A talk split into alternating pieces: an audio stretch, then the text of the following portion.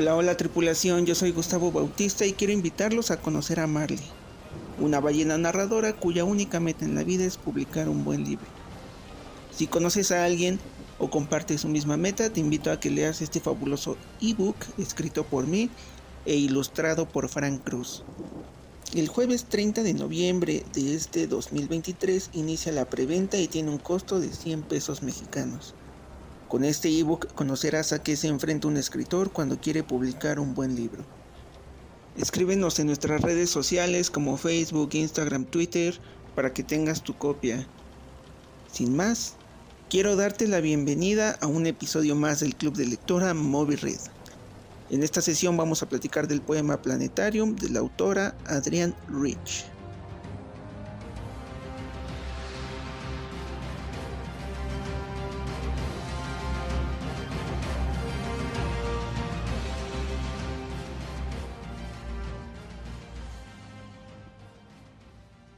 Planetarium. Una mujer con forma de monstruo, un monstruo con forma de mujer, abundan en los cielos. Una mujer en la nieve entre los relojes e instrumentos, o midiendo el suelo con pértigas, capaz de descubrir a sus 98 años ocho cometas. Aquella sobre quien la luna gobernó, como en nosotras, levita hacia el nocturno cielo, surca distancias en los lentes pulidos, galaxias de mujeres, cumpliendo ahí penitencia por impulsivas, congelados nervios en aquellos espacios de la mente. Un ojo, viril, exacto y absolutamente seguro, desde las confusas entrañas de Uran, Uranusbor, encuentra la nova. Cada impulso de la luz estalla desde el centro. Con descarga, como descarga nuestra vida, dicho susurra al fin, que no parezca que me he vivido en vano. Lo que vemos, lo vemos, y ver es cambiar. La luz que marchita una montaña y le permite a un hombre vivir, los latidos de pulsar, el corazón exudando, exudando por mi cuerpo, el impulso de radio que fluye desde Taurus. Estoy bombardeada, aún así me yergo. Me he mantenido de pie toda la vida en medio del curso, curso directo de una batería de señales. El más fielmente transmitido, el más intraducible lenguaje en el universo. Soy una nube galáctea, tan profunda, tan intrincada, que una onda de luz demoraría 15 años viajando por mí, y ha ocurrido. Soy un instrumento con forma de mujer intentando traducir pulsaciones a imágenes para aliviar mi cuerpo y recurrir la y reconstruir la mente. Con esta larga, larguísima introducción, quiero felicitarnos a todos por este segundo aniversario. Bienvenidas, bienvenidos, bienvenides a un episodio más del Club de Lectura Move Red. Este, este magnífico grito es de una persona que aprecio mucho, que nos acompaña en esta sesión, Constanza Hernández. ¿Cómo estás? Oli, bien. ya con menos gripa. Ah, excelente. ¿Ya conocías a la autora Adrienne Rich? No. Excelente. Porque yo tampoco. Eh, pues vamos a ver quién era esta mujer. Nació el 16 de mayo de 1929 en Baltimore, Maryland. Más conocida como eh, Adrienne Rich, fue una poeta, intelectual, crítica, feminista y en varias fuentes encontré el adjetivo activista lesbiana estadounidense. Ah. No sé si ella sí se autodenominaba o solo quería recalcarlo por los 1930. Pero solo es importante saber que le gustaban las mujeres. O solo es importante para el mundo saber con quién nos gusta coger. Sí. bueno, pues eh, Rich fue estudiante del colegio Red, Redcliffe y cuando sus poemas fueron elegidos para publicarse en el premio Yale de poesía joven, del cual se derivó, abro comillas, un cambio de mundo en 1951 que reflejó su técnica formal con la publicación de instantáneas de una nuera. Ay, estos gatitos, qué lindo. Saludos a Pregabalina. Es una gatita muy linda. Entonces, eh, con la publicación de instantáneas de una nuera de los años 60, se reveló como una poeta profundamente personal, llevando hasta las últimas consecuencias el eslogan feminista de lo personal es político. Esta es una cita de la feminista Carol Hanich.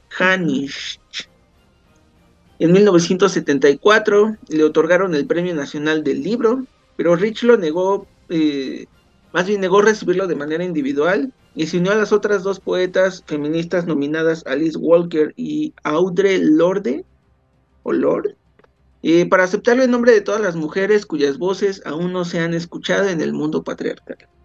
Eso se me hizo verdaderamente hermoso. Años después, en 1997, la autora rechazó la Medalla Nacional de las Artes en protesta por las políticas de la administración de Bill Clinton que se encontraba en, el, en ese entonces en el poder de Estados Unidos. En el 2006 recibió la medalla por la contribución destacada a las letras americanas de, de parte del National Book Foundation y en 2010 le fue otorgado el premio a la excelencia de toda una vida de poesía de The Griffin Trust. Su creciente compromiso con el movimiento feminista y su amor hacia las mujeres influyeron mucho en sus trabajos, su obra poética junto a la de Audre Lorde y Alice Walker y ha inspirado tanto a muchas feministas estadounidenses como de América Latina. Durante su larga y productiva carrera publicó más de 30 libros de poesía y ensayos. En sus escritos exploró temas de género, racismo, consumismo, privilegios de clase y política. Fue considerada una figura radical de la segunda ola del feminismo. Entre sus obras más influyentes se encuentran dos textos que diseccionan la heterosexualidad y la maternidad como instituciones construidas socialmente. Es decir, todos queremos casarnos y tiene que ser muy panista este show para la gente que nos escucha de otros lados. Es este partido político que hombre-mujer y debes tener hijos. Eh, en ambos casos proporciona una perspectiva crítica hacia la libertad de elección de cada mujer. Aquí ya no le está dando voz a los vatos, ¿eh? la, mujer también puede escoger. En el caso de la heterosexualidad obligatoria, por ejemplo, presentó la noción del continuo lésbico como una forma alternativa de pensar en la variedad de relaciones entre mujeres. Tanto en su poesía como en sus escritos de no ficción, habla honestamente de tabúes como el de la maternidad. En su libro Of Woman Born, señala la diferencia entre la maternidad como una experiencia y una institución política impuesta. Como ustedes no pueden verlo y yo sí, se está haciendo una cara de ah, maldito sistema. Su madre era una concertista de piano que dejó su carrera eh, a un lado para criar a su familia, mientras que su padre desarrolló una, una carrera como académico. Eh, Rich eh, Rich encarnaba el sentimiento de que ella era una benefactora del sacrificio de su madre. Eh, a los 30 años ya estaba casada con Alfred Haskell Conradi y tenía tres hijos después del suicidio de su marido. Ya tuvo una relación con la novelista y poeta Michelle Cliff.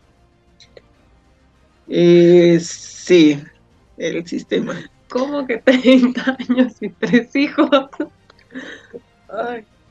Muere el 27 de marzo del 2012, a los 82 años. No se sabe si en San Francisco o en Santa Cruz, California, a causa de una artritis reumatoide. Es muy poquita información porque un artista tiene que cuajar con el tiempo. Pero me encantó, me encantó esta esta poetisa que encontré ahí en las profundidades del internet. Y, otra vez es, es, rescatar. Pero vamos, opiniones. ¿Qué te pareció, Cons? La verdad me costó trabajo entenderlo, ya lo leí, me lo leyeron tres veces y, no sé bien a qué se refiere. Porque hay frases sueltas que sí digo, como que me suenan personales. ¿Muy personales? Sí fíjate que a mí me remontó como a un amor muy lindo, muy puro. O sea que que Adrián estaba enamorada, pero así machín de, ay, tú eres el típico, ay, tú eres la estrella que besó al cielo y no sé tanto madre, pero lo hace como una supernova. Y a la vez creo o pienso que critica esto de la heteronorma, de hombre con mujer. En, hay unos versos que dice que, o sea, creo, al principio que dice una mujer con forma de monstruo, un monstruo con forma de mujer, creo que, que arranca bastante genial en el sentido de, no manches, como que dos mujeres besándose. Entonces, mi, teoría es que las ven como monstruos, como algo raro. Eh, esto de que también eres una constelación y que galaxias de mujeres cumpliendo ahí la penitencia por ser impulsivas. Oh. esa me caló. Porque igual, bueno, y esto fue escrito en los 1950 y, something. este, yo también he sido bien señalada por impulsiva, como que desde chiquita era como de estate, prudencia, calladita. Claro, esto que dices, congelados nervios en aquellos espacios de la mente, así de quieta. Quieta porque está prohibido que respires casi, casi. Sí. Ahí de un ojo viril exacto y absolutamente seguro desde las confusas telarañas del Uranus Pur. Como de que siempre está un ojo de hombre juzgando desde la oscuridad. Él seguro y sin saber si está bien o mal, porque jamás se cuestionó absolutamente nada. Y justo aquí entra la supernova, ¿no? La explosión de ya estoy harta, ya no quiero, escúchenme, cada impulso de la luz estalla desde el centro como una descarga, como se descarga nuestra vida. Dicho susurra al fin, que no parezca que he vivido en vano. Y es, que justo cuando, bueno, yo como mujer cuando entré al mundo del feminismo sí se siente como una explosión y que dices, mi vida no va a ser en vano, vamos a hacer algo. Vamos a cambiar algo, aunque sea mi entorno. Soy como soy y es lo que hay, ¿no? Sí. Esto de lo que vemos, lo vemos y ver es cambiar. Sí, porque igual parte de la raíz de la lucha es, primero es visibilizarlo, o sea, que lo vean, porque ya si lo ves, pues cuestionarlo y cambiarlo. Claro. Yo sí, yo me viajé con que la mente es un universo también, que cada quien es un mundo y cada quien tiene una supernova que que en cualquier momento va a estallar, o quizás ya estalló y no nos dimos cuenta. ¿Mm? Ay, perdón. Ahora esta frase que dice, estoy bombardeada, aún así me yergo. No sé qué es yergo, pero por el contexto yo lo tomo así de, estás bombardeada todo el tiempo de información, de tienes que ser así, tienes que hacer esto, tienes que vivir de tal manera, pero yo no me doblo. Yo me quedo, yo soy como soy. Ok. Dice. Sí, yo me quedo. Sí, dice, ¿qué es? Estar firme, o sea, que no te doblas. O sea, pero se refieren como a doblar la espalda. La que aún, aún con el bombardeo de ese madre, tienes que casarte, tienes que tener hijos y tienes que limpiar la casa, atender a tu marido. Yo soy como soy y así me voy a quedar. Y gracias a esas mujeres que aún bombardeadas, no sé, yerguían, no sé si que se diga, es que ahora tenemos ciertos privilegios. Nos faltan un chingo, pero... Uf, ya me emocioné. No, dale, dale, está bien. Eh, el siguiente verso dice, me he mantenido de pie toda la vida en medio del curso directo de una batería de señales, el más fielmente transmitido, el más intraducible lenguaje del universo. Me suena a que, pues, puras, puras visitas, puras vistas de, es que así no se porta una niña. Es que así no debe, ¿cómo que, cómo que una mujer va a estar protestando?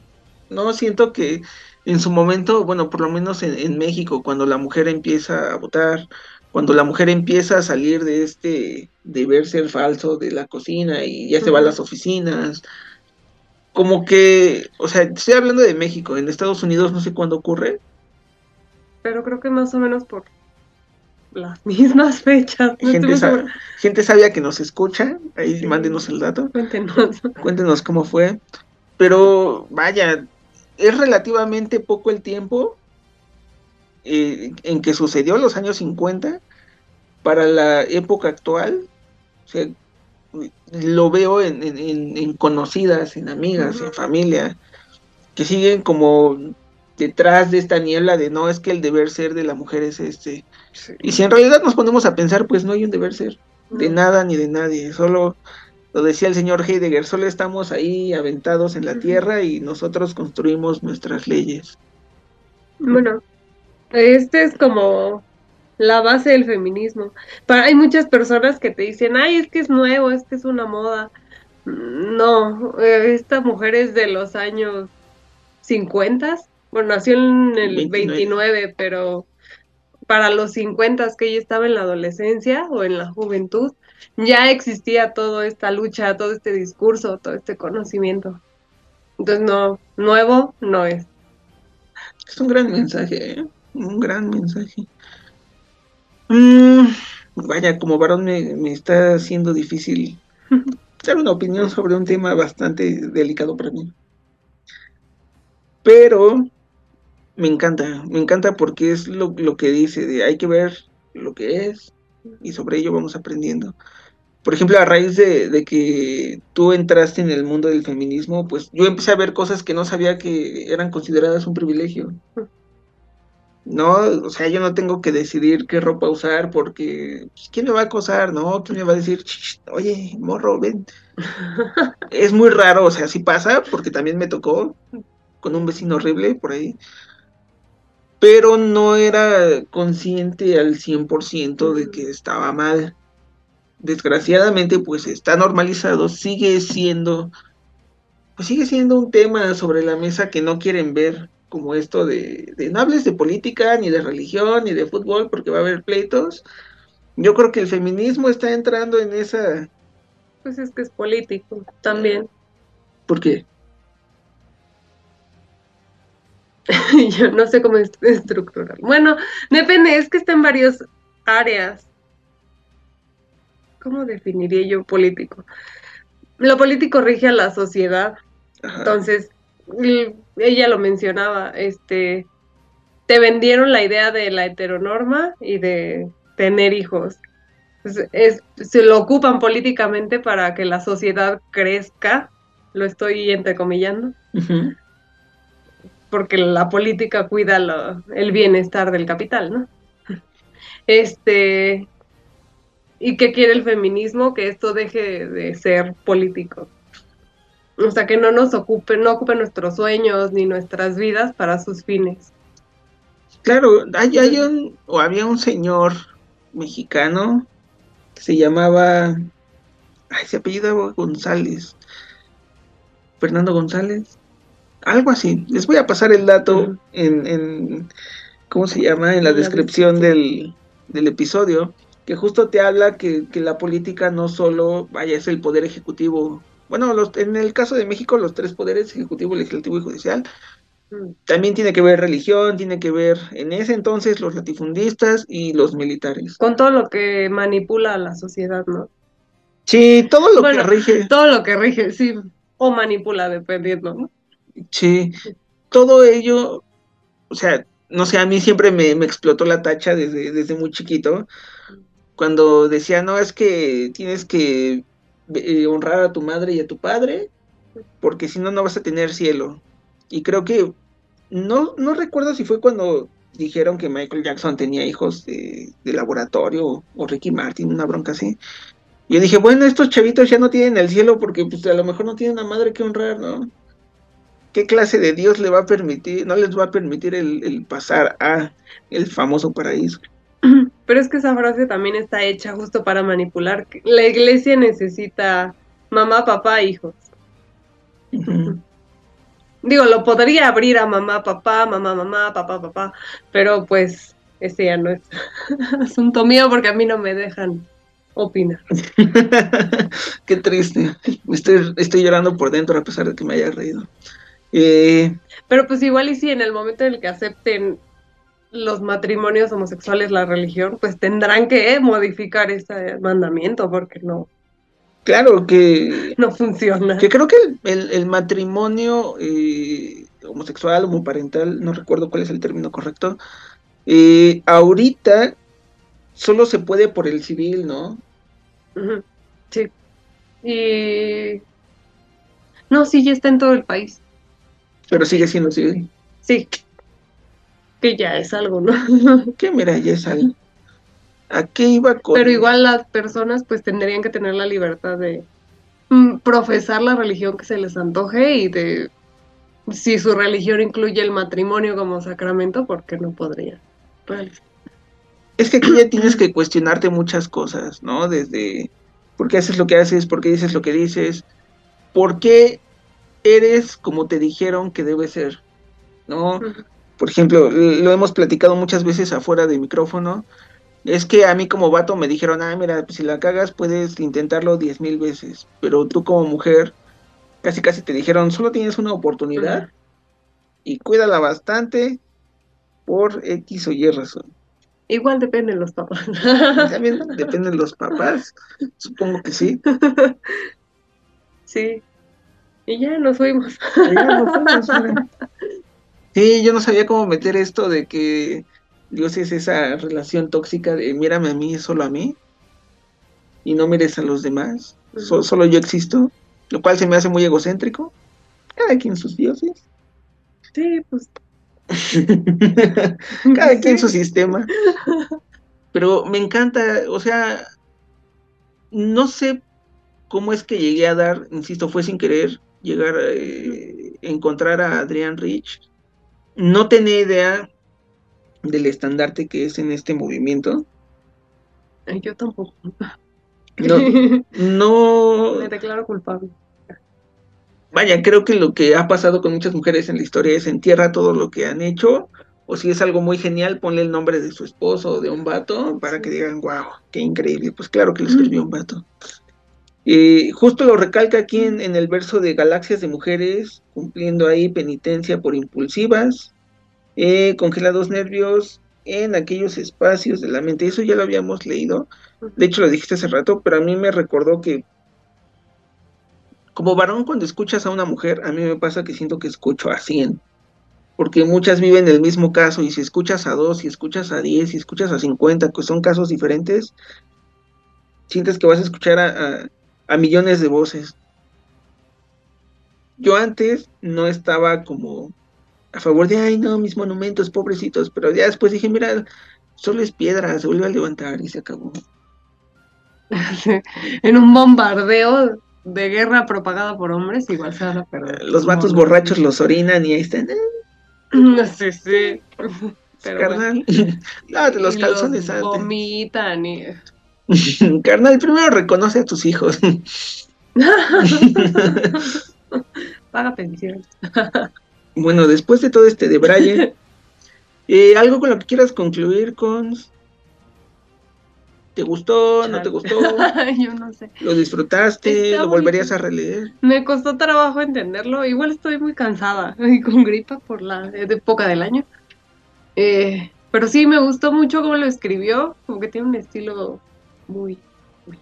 Muy cool. Me gustó mucho su vida, como los pocos datos que hay. Me gustó mucho como que saliera a la luz esta mujer. En mi vida al menos.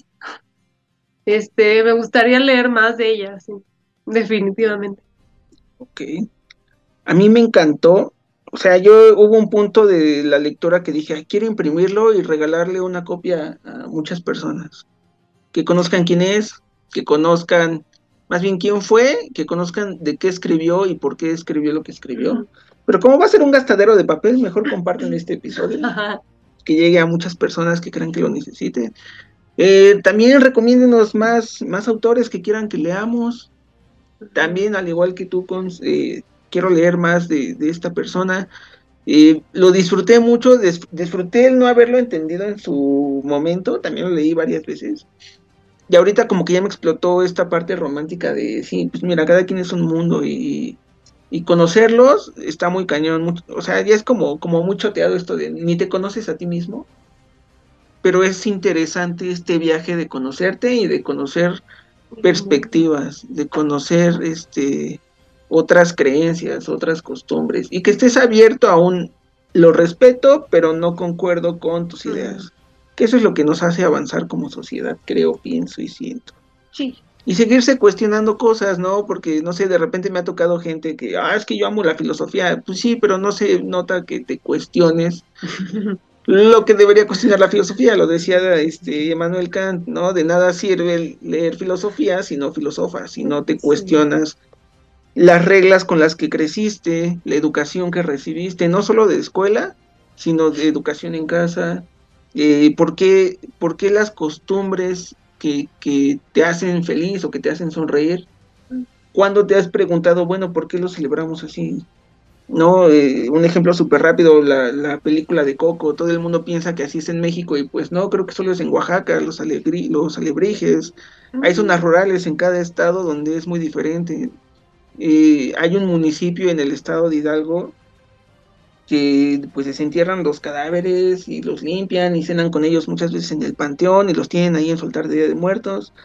O sea, es, es un país muy diverso, pero es hasta que te cuestionas el, el, que empiezas a encontrar estas brechas, estos caminos, estas nuevas ideologías que te abren la mente y supongo que eso pasó con, con Adrien.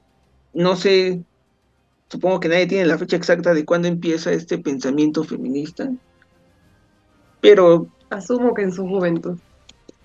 Asumo que lleva muchos años. Porque es cuando te vuelves este anarquista, antisistema y demás. No, no, me refería como al movimiento en general. Ah, ok. Vaya, no, todo, todo, el mundo sabe que la homosexualidad siempre ha existido desde si no, pues lean un poco de cómo cerraban los acuerdos los romanos. Y mujeres trabajadoras que son invisibilizadas también siempre hemos existido. Desde la prehistoria se sabía que, que todos era parejo. Los, los aztecas, si eran los aztecas, si no me equivoco, que sus dioses eran duales, como tanto el dios y la diosa de la tierra. El dios y la diosa del sol, el dios y la diosa del mar. Pero pues el sistema nos dice que no, es que casi todos son vatos. Y, y pues yo los invito a leer y a conocer más. Y bueno, con esto llegamos al fin. Vienen los anuncios, por favor, no se desesperen, no se vayan. Se viene la preventa de la tierra cómica oficial de Marley, la ballena narradora, cuya única meta en la vida es publicar un buen libro. Sale este 30 de noviembre del 2023. El costo del ebook es de 100 pesos mexicanos, escrito por mí, ilustrado por el talentosísimo Frank Cruz, con este ebook conocerás a qué se enfrenta un escritor cuando quiere publicar un buen libro. Ideal para aquellas personas que inician en este mundo de la escritura o que están eh, constantemente en procesos creativos, de dónde sale la inspiración, y qué otras herramientas puedes tener para pues alcanzar este el éxito de tu proceso creativo, vaya. También tenemos un grupo de escritura. Si no, si no han visto la charla que tuvimos con nuestro club hermano Nombralia, pues vayan allá a su canal. Y se puso bueno, ¿eh? El, tema fue el miedo a la hoja en blanco y platicamos sobre los terrores que tenemos los escritores. Que si la inteligencia artificial, que si el Ghost, este, Ghost Rider, un buen de cosas. Chequenlo ahí, busquen N-U-M B-R-A-L-I-A, Nombralia en YouTube y ahí está nuestro logo en gigante. Eh, recuerden seguirnos en todas nuestras redes sociales como arroba Club Muéstrenle estos episodios a quienes les guste la literatura. Y bueno, si son autores de novelas, cuentos, eh, novelas gráficas, cortometrajes, poemas, o si se dedican a producir eh, la, la, literatura en cualquiera de sus formatos, escríbanos. Este espacio también es para todos ustedes. Las puertas están abiertas. Eh, gracias a todo el mundo que nos escucha, no tienen idea cuánto los apreciamos. Ya son más de 10 países, no me lo esperaba. Eh, en mi país son como 10 o 12 estados, muchas gracias.